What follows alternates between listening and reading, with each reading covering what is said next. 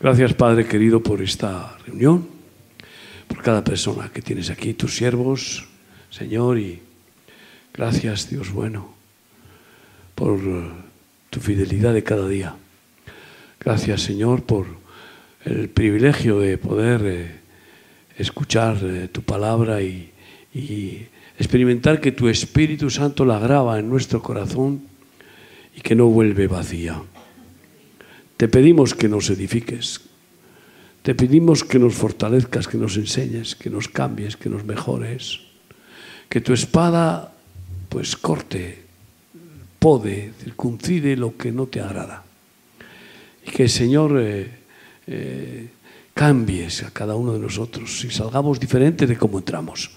Muchas gracias por mis hermanos. Gracias por, por tu amor que reina entre nosotros. Sigue obrando. No te canses, Dios mío. A pesar de que a veces te estorbemos, insiste, persiste, persevera en cumplir tu plan de perfeccionarnos. Gracias, bendice tu palabra y aquellos que la oigan por la radio y la televisión, obra en sus vidas también y que traigas el efecto, el efecto regenerador, edificante para cada corazón y cada familia. Gracias, en el nombre de Jesús. Amén. Amén. Tuvimos Pentecostés el fin de semana pasado. Fue para mí una sorpresa muy agradable que me invitaran a predicar en las iglesias unidas del corredor de Henares. Hay dos de mis hijos participan en la fraternidad de pastores del corredor de Henares, que incluye Guadalajara, Alcalá de Henares, San Fernando de Henares, eh, Coslada, Torrejón, etc. ¿no? Hay como unos 30 pastores que se juntan cada mes un día para orar y hablar. Y me invitaron a predicar en, en el culto unido de las iglesias del corredor de Henares. Y me gustó oír eso, las iglesias del corredor de Henares. Tú sabes que en Apocalipsis habla de la iglesia de Filadelfia y había varias iglesias. La iglesia de, de Éfeso y había muchas iglesias, no era una sola. Lo que pasa es que en, cada ciudad todas las iglesias se las denominaba de la misma forma, conforme a la ciudad, para mostrar el espíritu de unidad. Y bueno, pues eh, eso es lo que hay que esperar. Eh, tengo un querido amigo pastor gitano que, que, tiene bastantes iglesias y nos amamos desde hace muchos años, que ha venido a verme y hemos estado hablando. Le he preguntado por el presbiterio y cómo se reúnen aquí los pastores, pero hay dos grupos separados y hay unos que no se unen con nosotros por culpa de doctrinas. Y entonces digo, qué, qué triste, porque si no hay un acercamiento y una unidad de respeto y de amor, no puede haber avivamiento. Cualquier avivamiento, lo primero que hace el Espíritu Santo, para derramarse ¿eh? y dar la doble unción del Pentecostés, primero los junta, primero junta a sus rebaños, a, las, a los pastores de los rebaños, para que en oración, en comunión, pues eh, puedan eh, agradar a Dios. Y de eso quiero hablar. Ustedes representan aquí distintos países. Y qué curioso que mi esposa y yo venimos de, de haber estado en, eh, en Italia. Y en Italia eh, cada año vamos en estas fechas de mayo, somos una piña. Vienen todos los pastores nuestros de Croacia, vienen desde Suiza, vienen de Rumanía y nos juntamos como una piña. Hay una unidad entrañable, hay una amistad hermosa, ¿no? Pero es que además, desde hace años el Señor nos ha dado la gracia de ministrar a los pastores de las ciudades de Italia y se juntan para que yo pueda compartirles.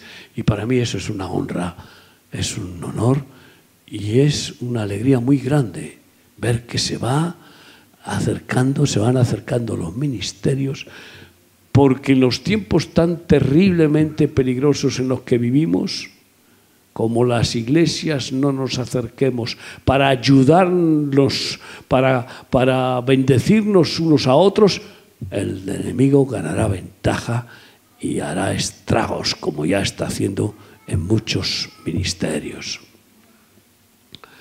Y la unidad es, eh, es la expresión primero del gran milagro de la familia divina. Como tres personas, Padre, Hijo y Espíritu Santo, son un solo Dios, porque tienen la unidad perfecta de su sustancia, porque Dios es amor. Y ese amor puro, perfecto, es lo que une las tres personas sin fisura para que haya un solo Dios. De la misma manera que tú eres cuerpo, alma y espíritu y si eres sano y si eres un hijo de Dios, no hay división entre tu cuerpo y tu alma y tu espíritu. Muchas personas viven esa división.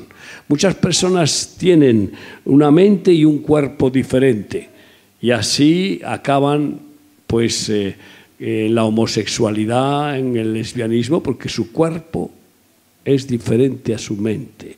Hay una división diabólica que produce esa, esa, esa, disfunción. Pero hay otros que también tienen su cuerpo diferente a su mente en cuanto a que no aceptan su cuerpo, porque están siempre con rechazo. Y tienen, tienen una división, el rechazo es una división, dividido contra ti mismo.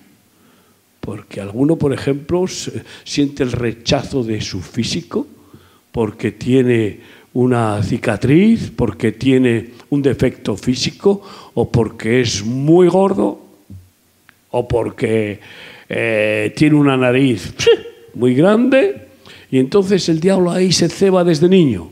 Y a esas personas las va marcando desde niños y les va produciendo una división en su personalidad. El cuerpo está enfrentado o el alma está enfrentada contra su cuerpo. Y Dios viene a unir tu cuerpo, tu alma y tu espíritu en el Espíritu Santo, sin prejuicios. Y de eso quiero hablarte hoy. Y en sus países donde ustedes proceden, yo viajo todos los años, no sé, 40 países, no sé cuántos, visito sus países. Me acaban de decir dos hermanos que son de Perú, yo voy a Perú todos los años, a Lima. Este año estuve en Arequipa, que no, hacía muchos años que no iba a Arequipa, y a Cuzco. También voy a Cuzco, donde tenemos varios ministerios por todo el país. Pero, por ejemplo, en Centroamérica, ustedes saben que hay aquí centroamericanos y hay hermanos que han venido de Centroamérica, ¿verdad, Manuel? ¿Tú estuviste cuántos años? ¿Eh? Trece, claro. Y eh, bueno, pues aquí hay otros hermanos que han venido y hay un, un guatemalteco casado con una vasca, ¿verdad? ¿Eh? ¿Eh? ¿Dónde estáis? Levanta la mano. Tú eres guatemalteco, tu mujer vasca. ¿Cuántos años estuvisteis por allá?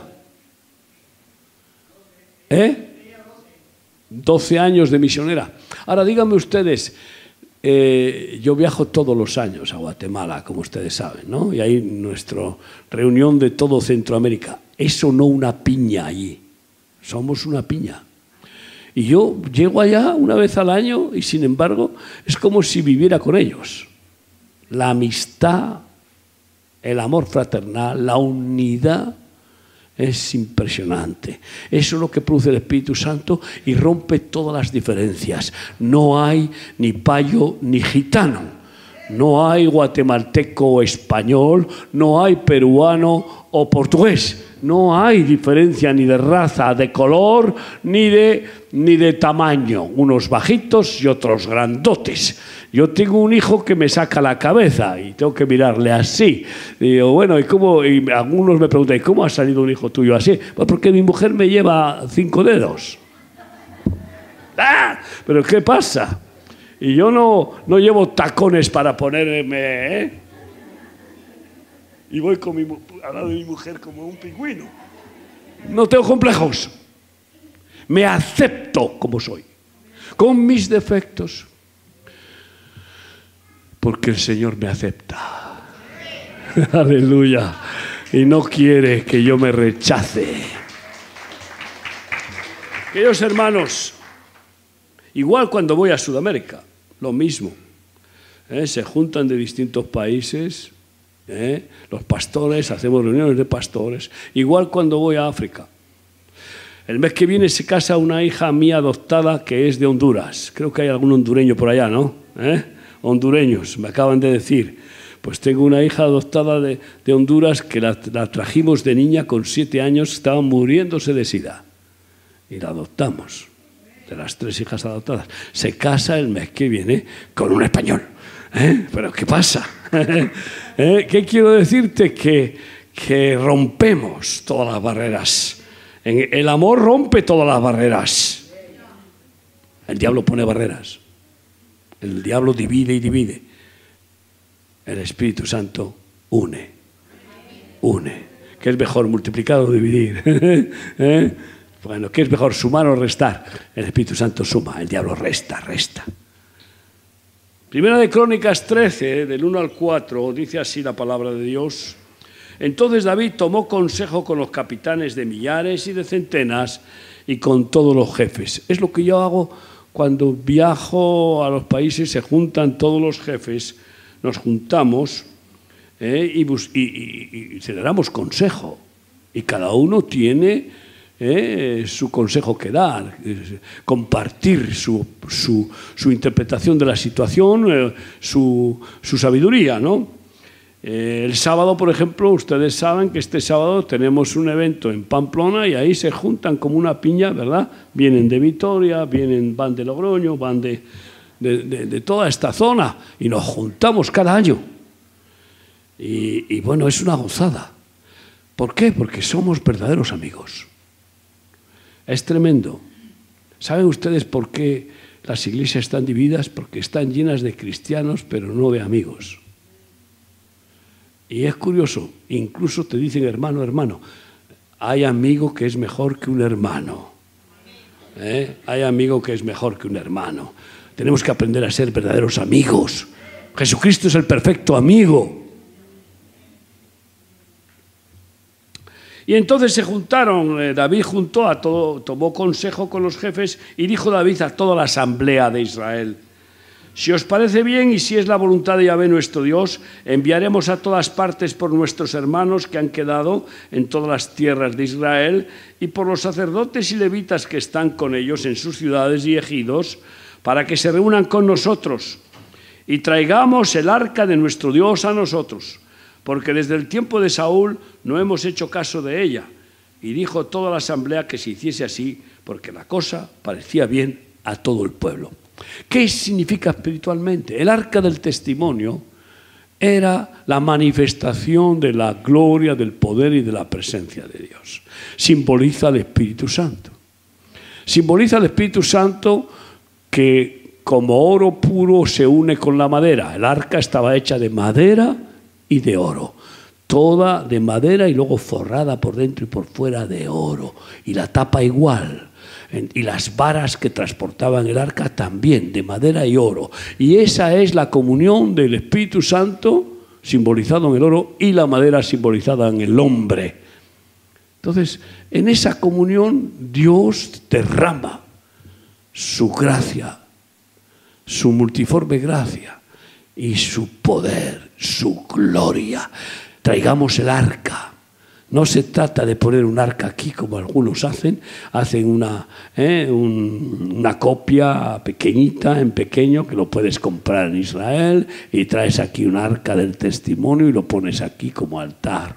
No, simboliza, traigamos un derramamiento del testimonio del Espíritu Santo.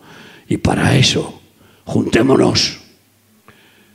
Llevo muchos años esforzándome en cumplir Efesios 4 y ser diligente por la unidad de la iglesia. y convocamos reuniones de pastores, les invitamos a comer gratis, les invitamos a reuniones eh, sin costo, eh, ponemos a disposición todos los recursos que, que ha necesitado este evento de Sukkot, mm, de, de, tecnología, es decir, de, de, para un evento musical los, los, ha puesto nuestro ministerio sin costo, porque queremos la unidad. Vamos a servirnos por amor los unos a los otros. Vamos a ayudarnos. Vamos a soportarnos. Pero también vamos a corregirnos para que el diablo no nos divida. Entonces, si tú estás en Cristo y yo estoy en Cristo, ¿quién puede separarnos? No, nadie, porque tú has dejado de estar en tu ego y yo he dejado de estar en mi ego. Ese es el problema. Las divisiones vienen por el ego. Unidos podremos ver cómo el arca del testimonio de la gloria de Dios, de la unción del Espíritu Santo se derrama sobre el pueblo que está unido.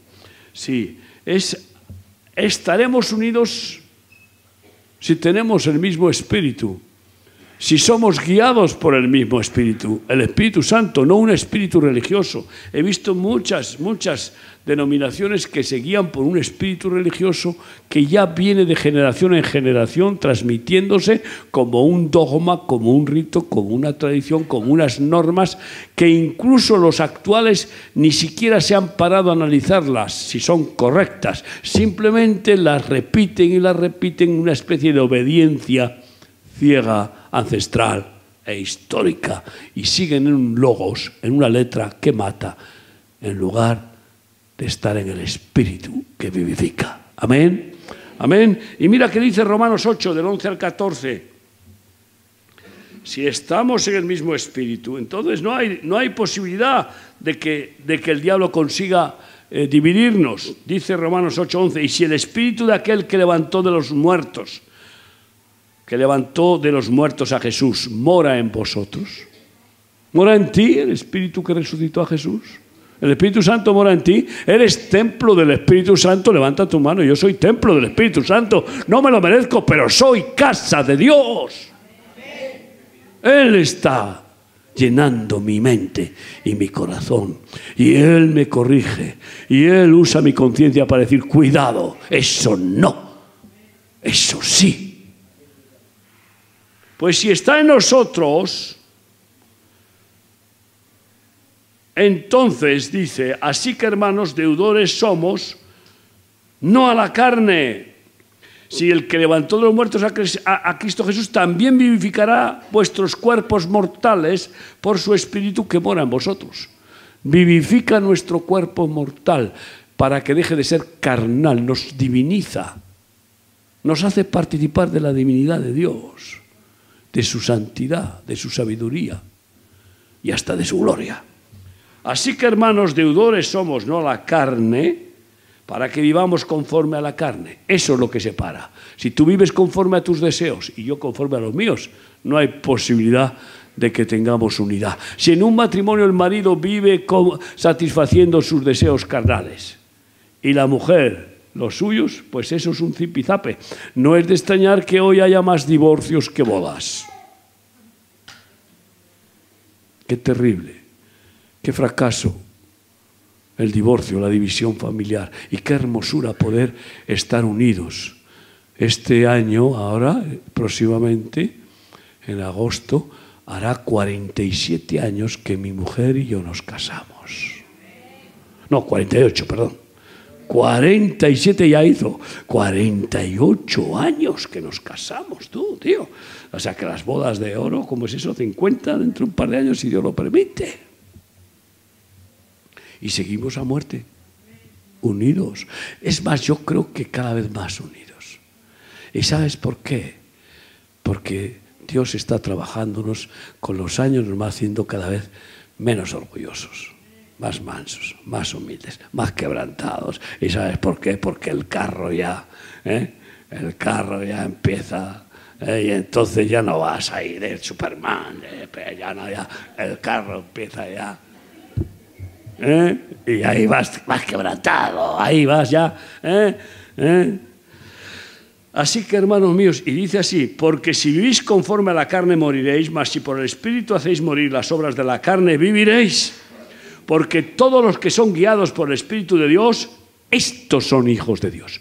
Si a ti te guía el Espíritu Santo y me guía a mí también, no puede haber división jamás.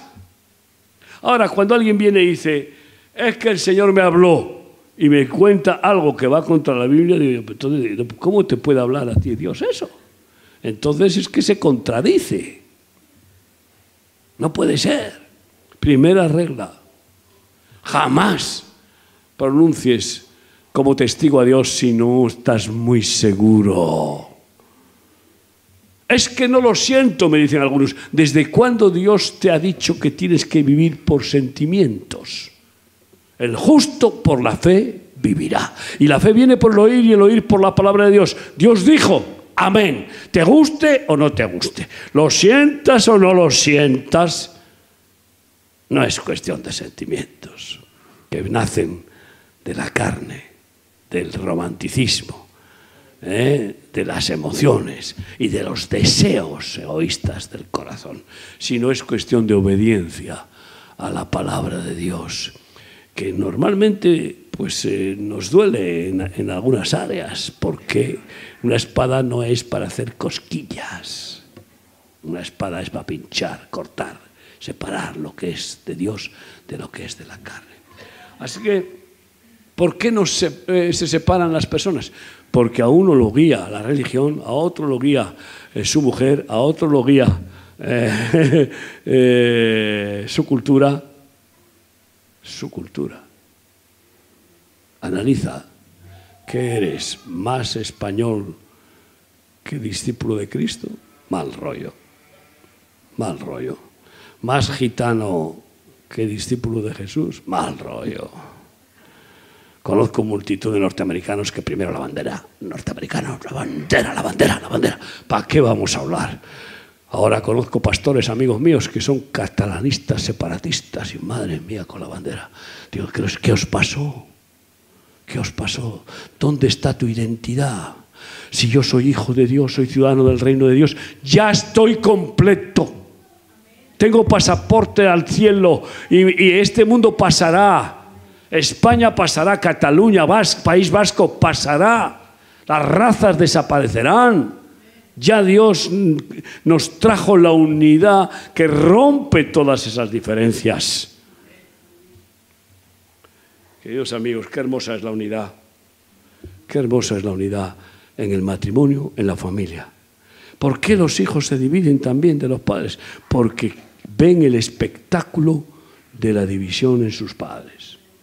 Cuando los hijos ven que los padres están peleando, discutiendo, insultándose, esto, lo otro, porque algunos aguantan así 20 años antes de reventar y luego un día revientan pero 20 años dándose la matraca al uno al otro. Y los hijos se han criado con ese espectáculo, pues los hijos, pues zipizape. ¿Has oído hablar de zipizape?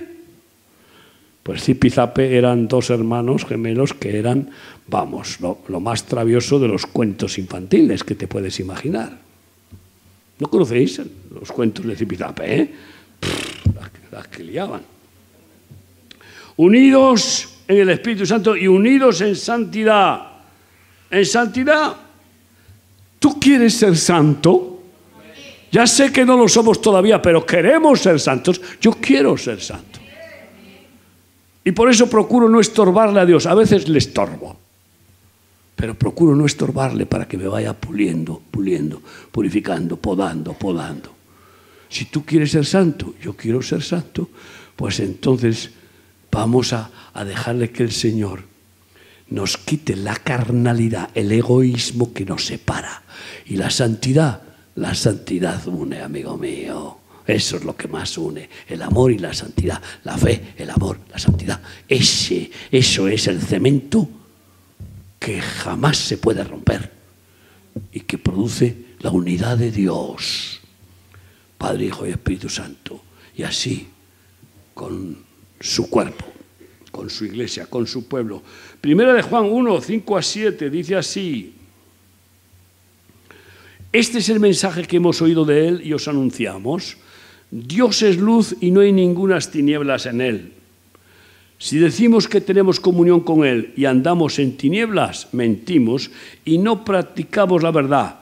Pero si andamos en luz como Él está en luz, tenemos comunión unos con otros y la sangre de Jesucristo, su Hijo, nos limpia de todo pecado. ¿Qué es andar en luz? Pues oye, cuando uno peca y no quiere que se sepa, a la oscuridad, a tapar, a ocultar, ocultismo.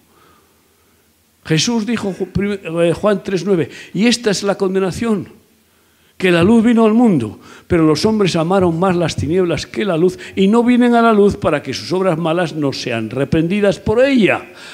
Andar en luz es decir, transparente. No quiero ocultarte nada, hermano. No tengo secretos para mis amigos. No tengo secretos para mi esposa ni para mis hijos.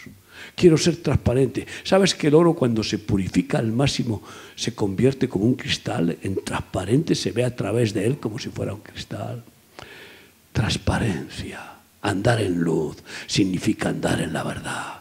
Andar sin, sin ocultar nada. El ocultismo es lo primero que practicó Eva y Adán. Se ocultaron con hojas de higuera que simboliza la religión. Hermanos, no ocultemos, no metamos la basura debajo de la alfombra. No, confesemos nuestros pecados. Confesemos nuestros pecados. Y si yo te ofendo y me callo y lo oculto, tú te separas de mí. Pero si yo te ofendo y voy en la luz a ti, digo, perdóname, he comprendido, me ha iluminado Dios en mi conciencia y me ha hecho ver que te he ofendido, hermano. Y no quiero perder la paz de Dios, porque una conciencia culpable, ay amigo, puede acabar siendo un tormento tremendo. Así que andar en luz es eso, andar en la verdad, en la transparencia, sin ocultar nada. Esa es la verdadera comunión que nos da la luz. ¿eh? unidos en humildad. Miren, miren, el orgulloso no se une con nadie. El orgulloso está tan lleno de sí mismo que no entra ni Dios ahí, porque ya no cabe casi. mira que Dios puede, puede eh, hacerse chiquitito y puede hacerse eh, infinito, porque Él es infinito, no tiene problema de dimensiones. No tiene problema ninguno de dimensiones ni de tiempo pero no entra Dios en aquel que está lleno de sí mismo. ¿Cómo vas a entrar tú en una persona que es egoísta? No puedes entrar si no te deja porque esté allá lleno. Primero tenemos que dejar que el Señor vacíe nuestro vaso. Ese es el arrepentimiento del egoísmo, del pecado. El egoísmo es, eh, es el padre de todos los pecados, es el orgullo. El pecado de Satanás, la egolatría. Y entonces, eh, pues eh, si no aprendemos a ser mansos y humildes, no vamos a unirnos. ¿Por qué pega el hombre a la mujer? Por soberbia. Muchos porque se sienten inferiores a ella, porque la mujer suele ser más inteligente que el varón y se sienten inferiores. Esto es terrible, es increíble. Eh, tienen miedo a la mujer, la tienen miedo, como los perros. ¿Sabes por qué muerde un perro? Por miedo. Esto es terrible, la agresividad viene del miedo. Eh, hay otras causas también, por supuesto. El hombre pega a la mujer también porque se agarra una borrachera y pierde el control y, la paga con la primera que encuentra, que su mujer siempre es la primera que encuentra todos los días. Pero el orgullo divide totalmente. El orgullo lleva a las personas a ser unas islas. Primera de Pedro 5. Yo creo que la vida es una escuela de humildad. Y Jesús solamente una vez dijo, aprended de mí. Podía haber dicho, aprended de mí cómo echo demonios, cómo predico, aprended de mí cómo, eh, pues, eh, qué sé yo, cómo, cómo escojo los discípulos, no lo sé. No, no, no, no, no. Solo una vez dijo, aprended de mí que soy manso y humilde de corazón y hallaréis descanso para vuestras almas. Solo una vez dijo, aprended de mí. Y Él es el omnisciente que lo sabe todo. Fíjate tú, nos va a dar clases durante la eternidad. Tendremos en la eternidad clases constantes para conocerle y conocerle y conocerle, porque esta es la vida eterna, que le conozcamos a Él. Y nunca acabaremos de conocerle en su infinita sabiduría. Va a ser una gozada, una universidad continua. Créeme. Sin embargo, solo una vez dijo, aprended de mí, para dar el énfasis de la prioridad absoluta de la madre de todas las virtudes, que es la humildad. Primera de Pedro 5, 5 y 6. Igualmente jóvenes están sujetos a los ancianos y todos sumisos unos a otros, revestidos de humildad, porque Dios resiste a los soberbios, pero da gracia a los humildes. Yo les digo a los pastores que están trabajando conmigo, mis consiervos, yo me someto a vosotros, sin alguna vez vosotros veis que yo me desvío un pelo de la palabra, corregirme. Hacerlo con amor, por favor hacerlo con amor, que, que bueno, ¿entiendes? Ya tengo bastantes disgustos todos los días, ¿no? Cuando yo tengo una acupuntura diaria, o me llaman de algún país de África, o de América, o de aquí, o de allá, y, me meten un puñalón por aquí y un puñalón por allá, porque claro, están 60.000 personas eh, viviendo en familia, tú te imaginas tener 60.000 hijos, pues alguno te mete el, disgusto, pero por, por, por, por hora, más luego los que vienéis a las congregaciones, los humildes, que venís a las congregaciones y que vivís en vuestras casas. Yo no sé cuáles dan más guerra, pero bueno, tú me entiendes, ¿no? Porque aquí cada uno, cada uno lleva su paquete. Cada uno llevamos nuestro paquete. ¿eh? Nuestro corazón es un paquete. pero créeme, quieres la gracia de Dios pues aprendamos humildad de Jesús. Jamás el Señor derrama su gracia sobre el soberbio. ¿Y sabes que todos somos soberbios? El plan es ser cada vez menos, aprendiendo, aprendiendo de Jesús. ¿Cómo se aprende la humildad? Humillándonos. Humíllate. Mm, yo les digo a los discípulos, no desperdicies ni la más mínima oportunidad para humillarte. He empezado esta predicación pidiéndoos perdón. Es una humillación. Pero lo he hecho de corazón, porque es verdad, además. Ya llevo tiempo sin venir a visitaros. Y bueno, pues humillándote. ¿Cuántas veces? Ay, amigo. Ay, amigo. Yo siempre digo que somos como los pulpos. ¿Cuántos palos necesita el pulpo para que sea comestible? Pues tú y yo igual necesitamos doblar el cuello, doblar el cuello. A mí me maravilla que todavía hay muchos predicadores que llevan el cuello duro. ¿Y sabes por qué se les puso el cuello duro? Igual que a las modelos, para que anden derechos. Para eso el cuello duro, para que no puedan doblar el cuello y puedan caminar con esa super dignidad sacerdotal.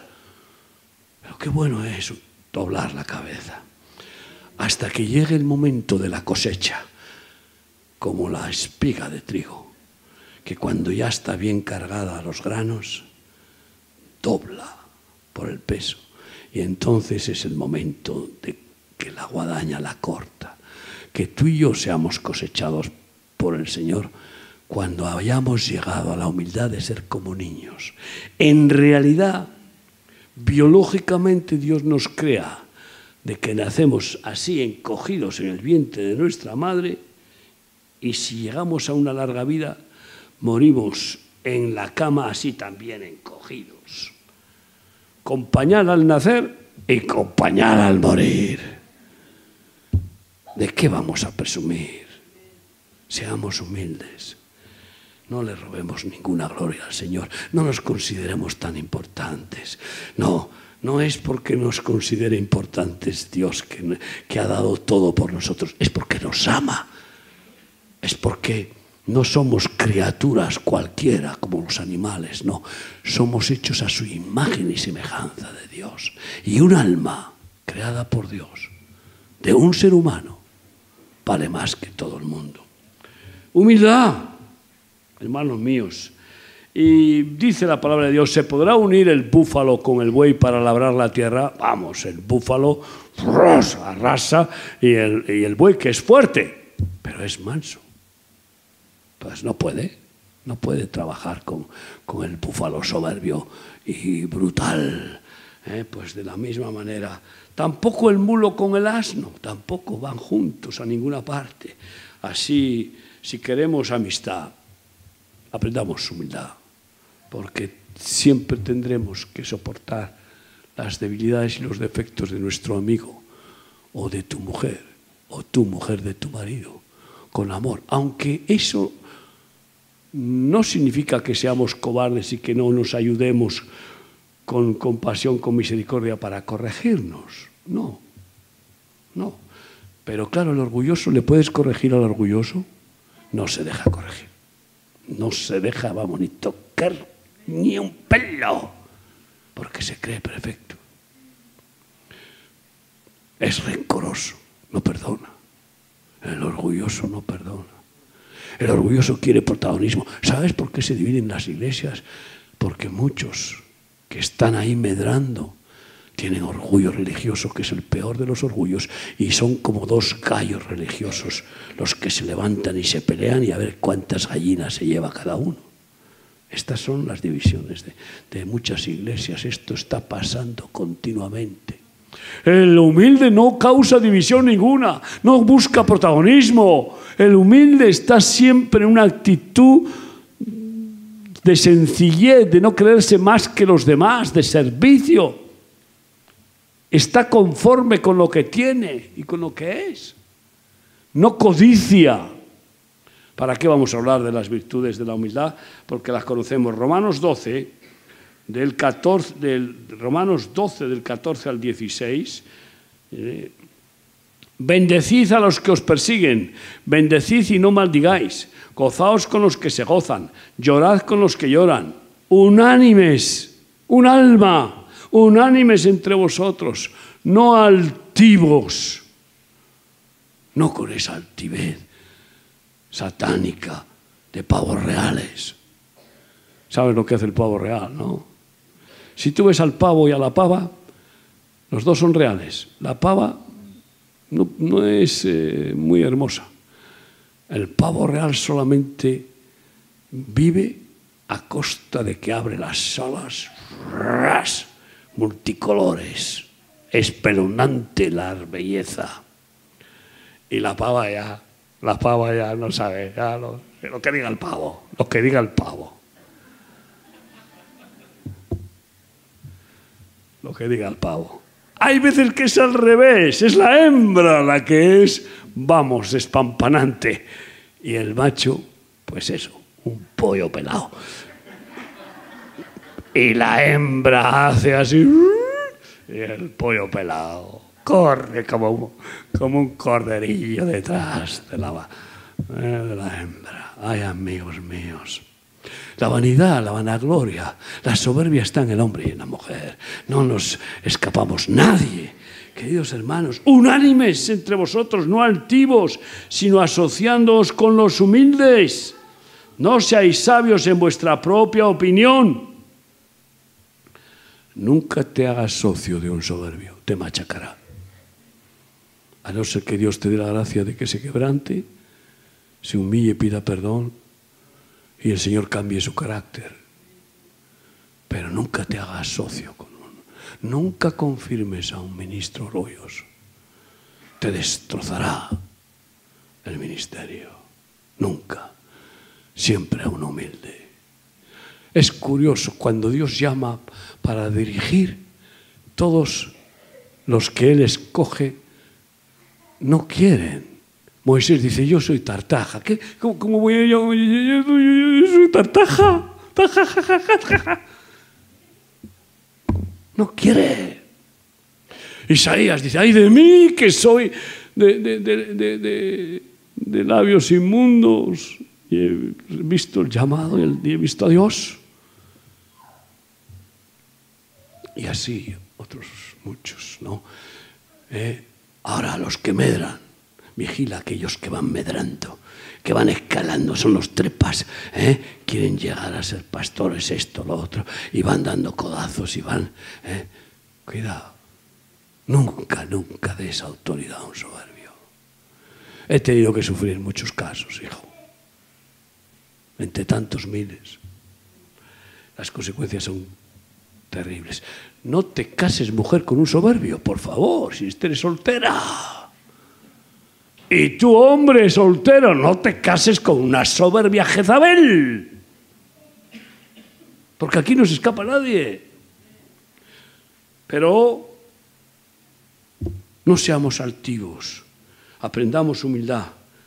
Entonces, si tú eres humilde, o por lo menos cada día menos orgulloso, y yo también, no vamos a tener dificultad para agarrarnos de, los brazos, de la mano, para coyuntarnos y bendecirnos mutuamente y caminar juntos. Porque tú, en ese aprendizaje de la humildad, no buscarás protagonismo y yo tampoco, sino que buscarás amistad, que no tiene precio.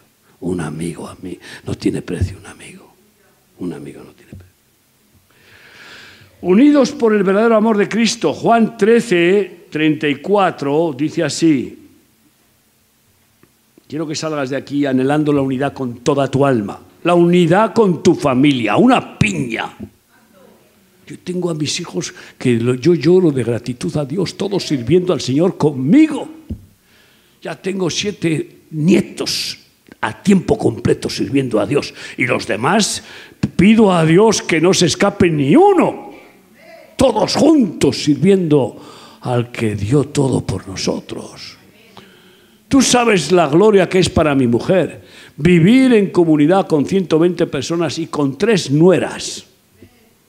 Para que una suegra viva bien con una nuera en paz, eso ya es muy fuerte. Milagro puro. Pues con tres. Y son como tres hijas benditas para quitarse uno sombrero, como hijas verdaderas. Eso no tiene precio, amigo mío. Toda la familia. En una piña. Pero lo mismo con los ministros. Lo mismo, Manuel. Porque vosotros sabéis que esa unidad está en nuestro ministerio.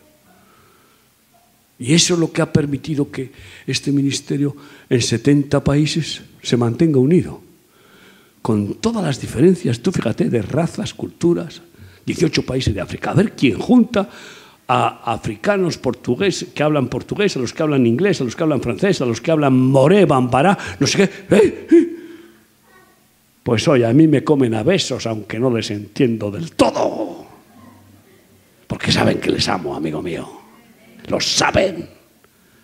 Y saben que me lo quito de la boca para dárselo si tienen hambre. Unidos por ese verdadero amor de Cristo, Juan 13, 34 y 35, un mandamiento nuevo os doy. El viejo era amar al prójimo como a sí mismo. Que os améis unos a otros como yo os he amado. Que también os améis unos a otros. En esto conocerán todos que sois mis discípulos si tuvierais amor los unos por los otros. Ahí conocerán que somos discípulos, que somos verdaderos hermanos, que somos verdaderos amigos. ¿Por qué? Porque te amo más que a mí mismo. El antiguo era ya un milagro. Vamos a ser sinceros. Amar al prójimo como uno mismo es imposible. Pero para Dios es posible.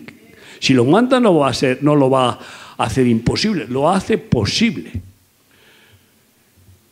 Y eso es lo que nos une de verdad ese amor. Pero más difícil todavía, amarnos más que a nosotros mismos.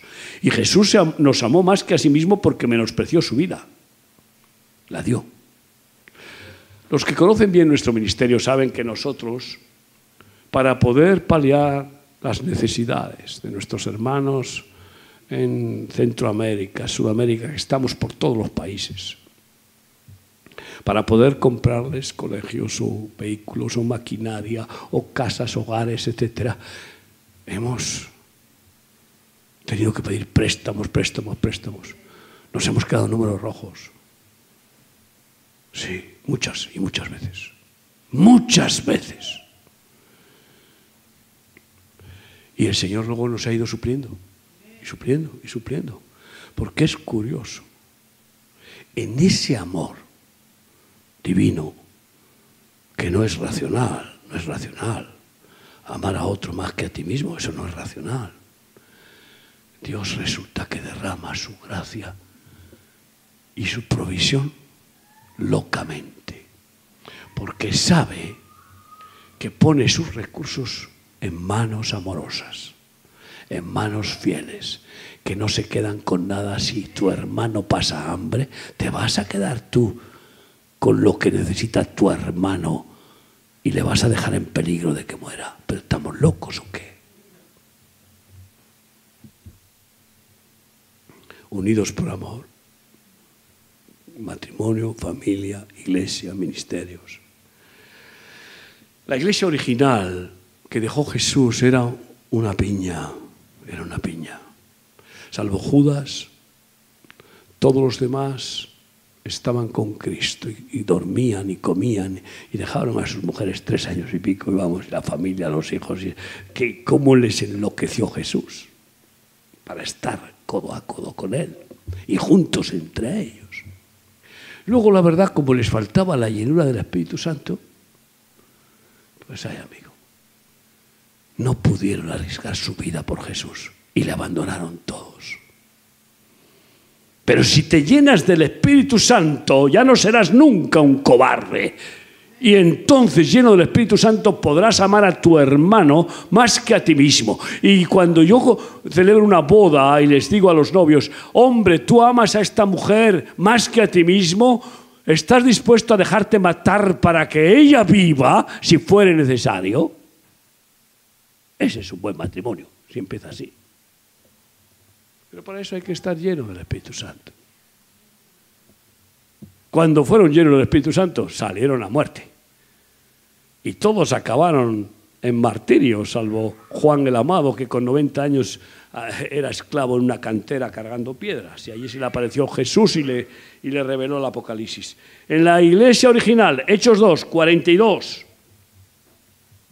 y perseveraban en la doctrina de los apóstoles. Con la misma doctrina no hay división. ¿Qué doctrina? La bautista, la anglicana, la luterana, no, la de los apóstoles. Esa es la doctrina verdadera, la de la iglesia que dejó Jesucristo, la doctrina de los apóstoles, que está bien clara en la Biblia. No te salgas de ahí. Y perseveraban en la doctrina de los apóstoles, en la comunión unos con otros. Cuando tomamos el pan y el vino, ¿qué decimos? Que estamos en comunión. Comunión, unión, en común. Todo en amor, en comunidad, en común. En la comunión unos con otros, en el partimiento del pan y en las oraciones. Significa también compartiendo lo que, lo que según las necesidades, compartimos el pan. Compartían todo en las casas.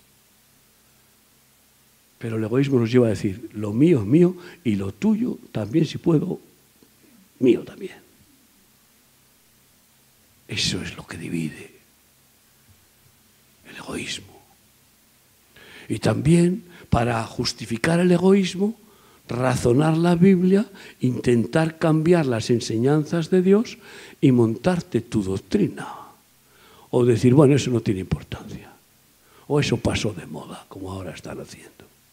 No, si tú estás perseverando en la doctrina de los apóstoles y mantienes la comunión de compartir lo que Dios te da de gracia con aquellos hermanos que lo necesitan, la unidad está asegurada porque la produce el Espíritu Santo. Por eso la misma visión unidos. ¿Sabes qué significa división? ¿Qué significa? Diferentes divisiones, diferentes visiones. Me gusta mucho ese, ese, ese dicho, no sé de quién es, que dice que el amor no es mirarse el uno al otro a la cara, te quiero, te quiero todo el día. Tú te imaginas todo el día mirando a, la pava, mirando eh, el pavo a la pava y, pegando a la pava. Ay, qué guapa eres, sí, qué guapa eres, cuánto te quiero, qué bonita eres, qué bonita eres. Y todo el día, no, hombre,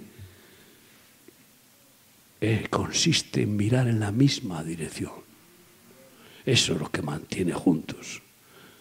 Mirando la misma dirección, la misma visión. ¿Sabes por qué muchos se separan? ¿Y sabes por qué muchos pierden el ministerio? Porque la mujer mira hacia atrás como la mujer de Lot y en cambio Lot sigue sin mirar atrás. O al revés. Generalmente es más así.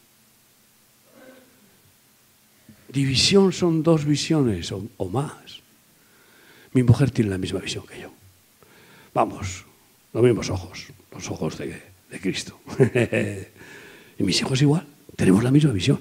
¿Y tú, Manuel, tienes la misma visión que yo o no? Paco, ¿eh? ¿Vosotros qué pensáis? ¿Tenemos la misma visión? Claro que sí. ¿Qué visión? La celestial, no la terrenal.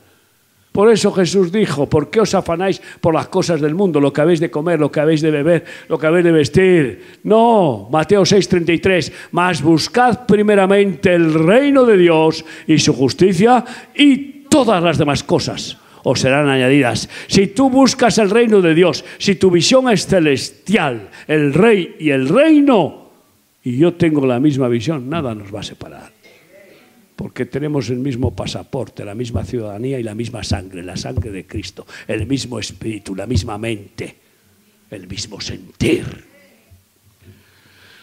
Aleluya. Bueno, pues no seamos Nicodemos y tengamos esa visión celestial. Unos versículos más, ¿eh? porque claro, la unidad es tan gloriosa. Fíjate tú, ¿para qué nos da la gloria Jesús? ¿Para qué? Hoy vas por muchas iglesias pentecostales, queréis la gloria de Dios. Hay ministerios que se llaman la gloria de Dios, la gloria de Dios, la gloria de Dios. Y todo, y todo es la gloria, la gloria, la gloria. Como yo veo que muchos ministerios son bendiciones, bendiciones, bendiciones. Y digo, ¿y las aflicciones qué? ¿Y los sufrimientos qué? El amor no es sufrido. Esa palabra hay que borrarla, sufrido no. Sufrir nada. Solo bendiciones, solo gozar, gozar. No, amigo mío el que no está dispuesto a sufrir por otra persona es que no la ama. ¿Cuánto está dispuesta una madre a sufrir por su hijo? Ay, amigo.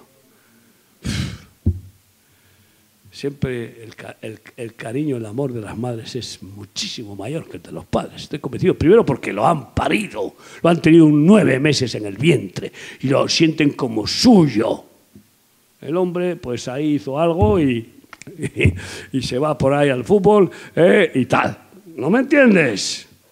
Hay un despejo, salvo que esté Cristo uniendo. Y hay una responsabilidad paternal. También hoy hay tantas que abandonan a sus hijos siendo madres. Pero, pero ¿qué quiero decir? Que si amamos a alguien, tenemos que contar que vamos a sufrir. ¿Sabes por qué algunas personas no quieren ampliar sus relaciones? No, no, pocas relaciones, pocos amigos, porque cada amigo es uno, un problema, no varios, porque tiene su paquete emocional, sus problemas. Y, a quién va a ir a llorar? ¿A quién irías tú a llorar? Echar? Eh, ¿A qué hombro irías a llorar? Al de un amigo. Si tienes un verdadero amigo, mejor que al de un pastor. a veces, a veces. Porque uno de, los problemas más graves es que hay muchos pastores que no son amigos de las ovejas, pero no tienen tiempo de, cultivar amistad. Yo como con los pastores del consejo directivo casi todos los meses en mi casa, juntos, nos juntamos un día entero. Claro, eso, eso, amigo mío, vincula. Entonces, ¿qué quiero decir? Que si quieres amar, tienes que aceptar que tienes que sufrir porque el amor es sufrido. Y qué bueno, ese sufrimiento es positivo. De todas maneras, el que no quiere amar va a sufrir más y peor y, para, y, negativamente, para que se ría el diablo. Hermanos míos, la gloria de Dios. Juan 17. Quítenme el aire, por favor, tengan misericordia de mí. Que el aire me machaca la garganta. A mí el viento del Espíritu no me importa. Incluso si el viento del Espíritu revienta las paredes, no me importa. Y si veo ponerse lenguas de fuego sobre cada una de vuestras cabezas, gloria a Dios. Pero el viento frío, quítenmelo, por favor. Ya ves, llevo esta chaqueta, yo no, no tengo problema de calor. Vengan conmigo a África y así soportarán bien el calor. 50 grados a la sombra, punto. Eh. Juan 17, 22. La gloria que me diste yo les he dado para qué? Algunos dame la gloria, Señor, la gloria. Eh, muéstrame tu gloria, decía Moisés, para deleitarse, a ver cómo es Dios, qué, qué, qué, qué cosa más grande, más, más eh, maravillosa. ¿Para qué? Para deleite. Muchos buscan la gloria de Dios para tener los dones sobrenaturales, pero mira cuál es el plan. No es para eso. Están bien los dones, también forman parte de la gloria, hacer milagros, sanidades, echar demonios, todo eso también, pero no es lo principal de la gloria de Dios. Dice Juan 17, 22, la gloria que me diste yo les he dado para que sean uno, así como nosotros somos uno.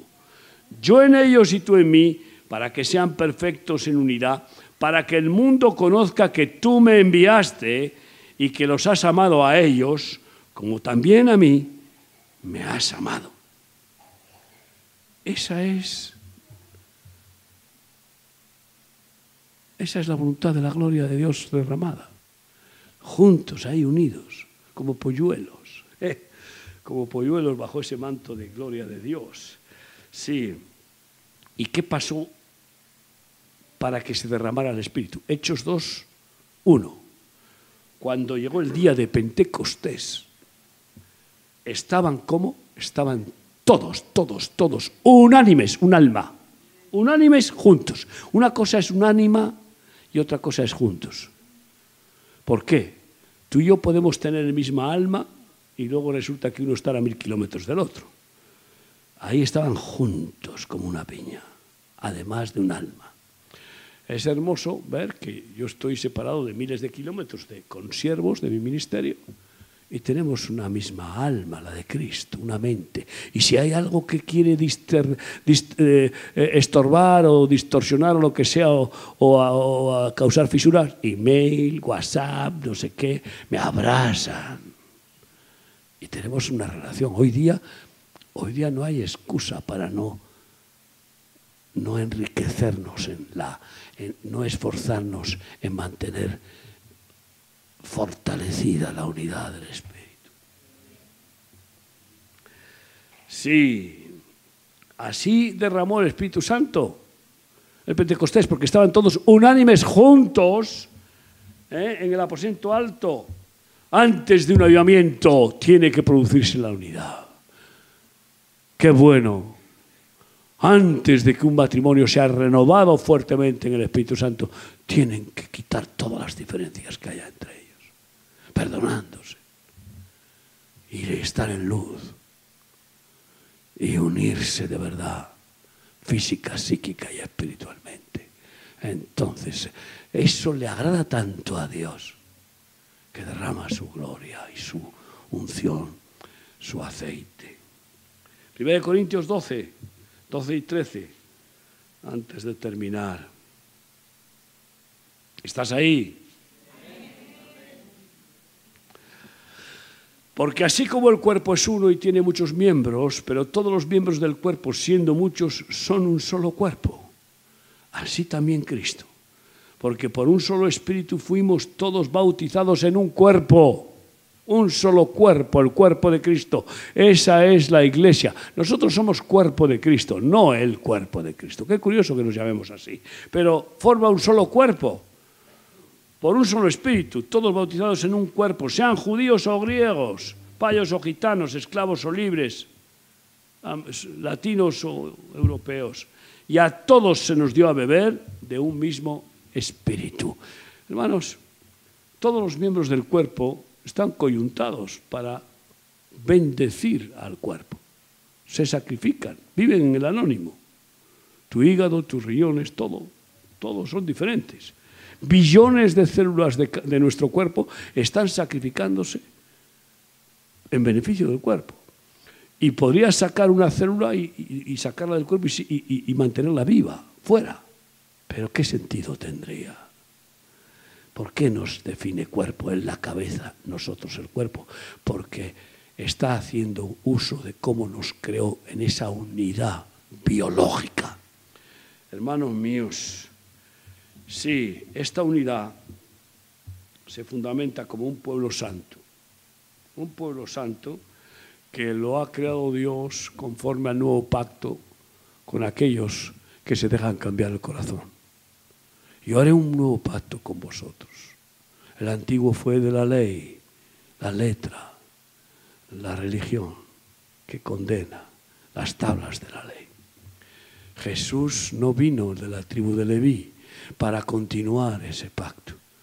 Él no fue sacerdote de Leví, él vino de la tribu de Judá, porque él vino a establecer el reino, el rey eterno viene a establecer su reino, y él vino a establecer en la tierra el nuevo sacerdocio en la tierra que es eterno en el cielo. Él es sumo sacerdote en el cielo desde siempre y para siempre, llamado Melquisedec.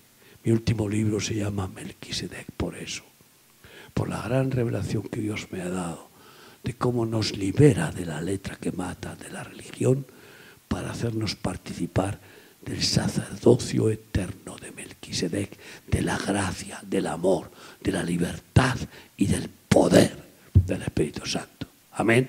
Amén.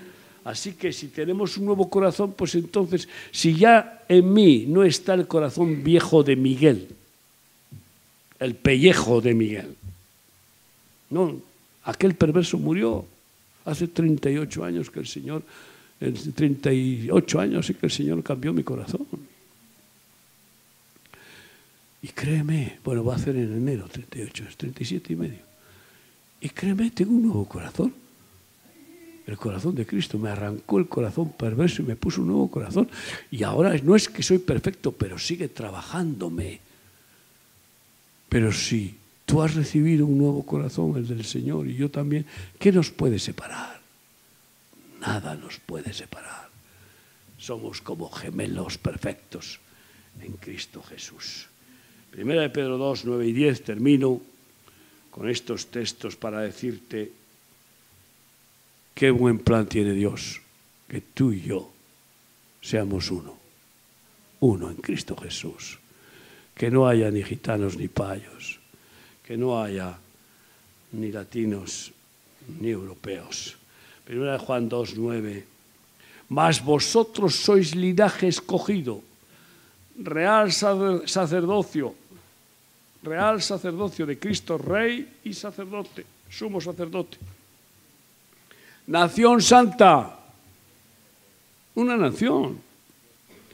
Yo siempre digo, para gloria de Dios, que el ministerio que nos ha dado el Señor es como un pueblo. Mónaco creo que debe tener unos 40.000 habitantes. Remar tiene más de 60.000. Más luego los, también los que vienen a las congregaciones. Pero somos un pueblo. Y no hay ni un pobre en este pueblo. Ni uno. Vaya usted a Bolivia, un país pobrísimo. En Remar no hay ni un pobre y hay no sé, casi mil personas en Remar Bolivia. Cientos de niños, mujeres abusadas con sus niños, etc. Y todos tienen lo necesario.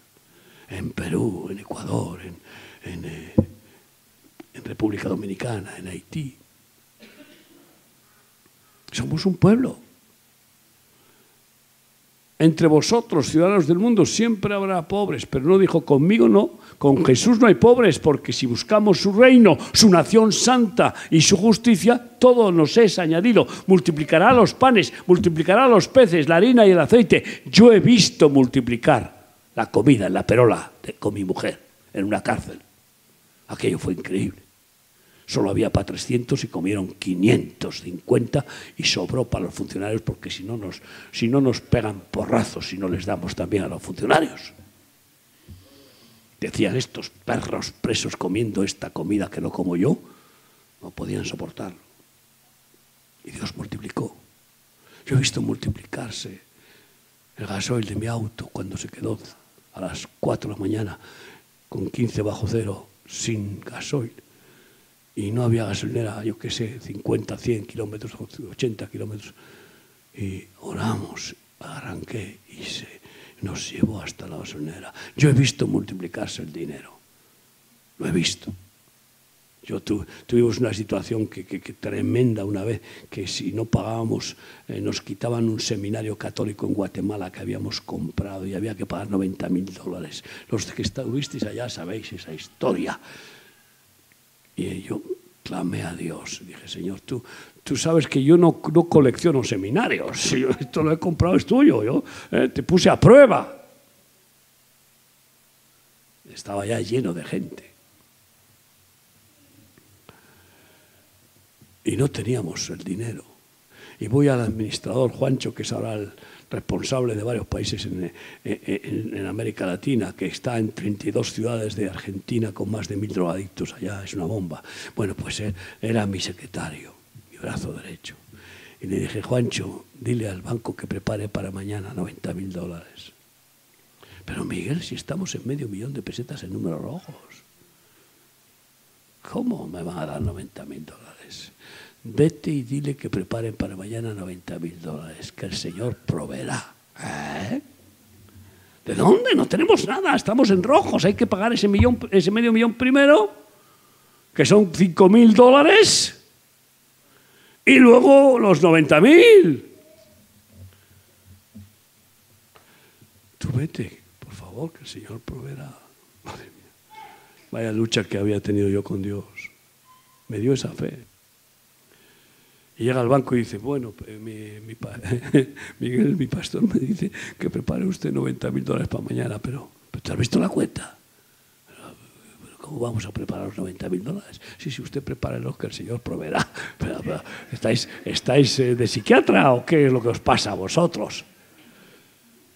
Dice, sí, sí, usted prepara. Mire que si mañana no venís con las pesetas, si no venís con las pesetas, os va a costar esto un ojo de la cara. Usted prepárelo. Vaya noche, ¿verdad? A la mañana siguiente, un hombre que había tenido un accidente de tráfico y que había cobrado una indemnización de 70 mil dólares, no pudo dormir en toda la noche. No tenía nada que ver con remar. Simplemente remar le había ido a visitar al hospital. Ahora es uno de nuestros pastores. Después, no pudo dormir. Dios le dijo, da ese dinero a remar se presentó allí, ¡pum!, 70.000. Esa noche también, una de mis secretarias había recibido una herencia y la tenía escondidita. Escondidita, te vas a enterar tú. Esconder algo con Dios. Tampoco pudo dormir. Los 90.000 justos. ¿Sabes qué te digo? La respuesta es, ¿por qué no le habré pedido un millón de dólares al Señor y no 90 mil?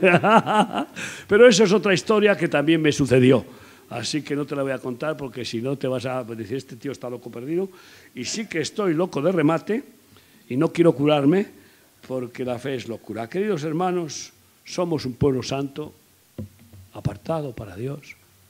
Tienes que tener ese concepto. Eso une. Sabes, la gente se está uniendo por la bandera, por la lengua.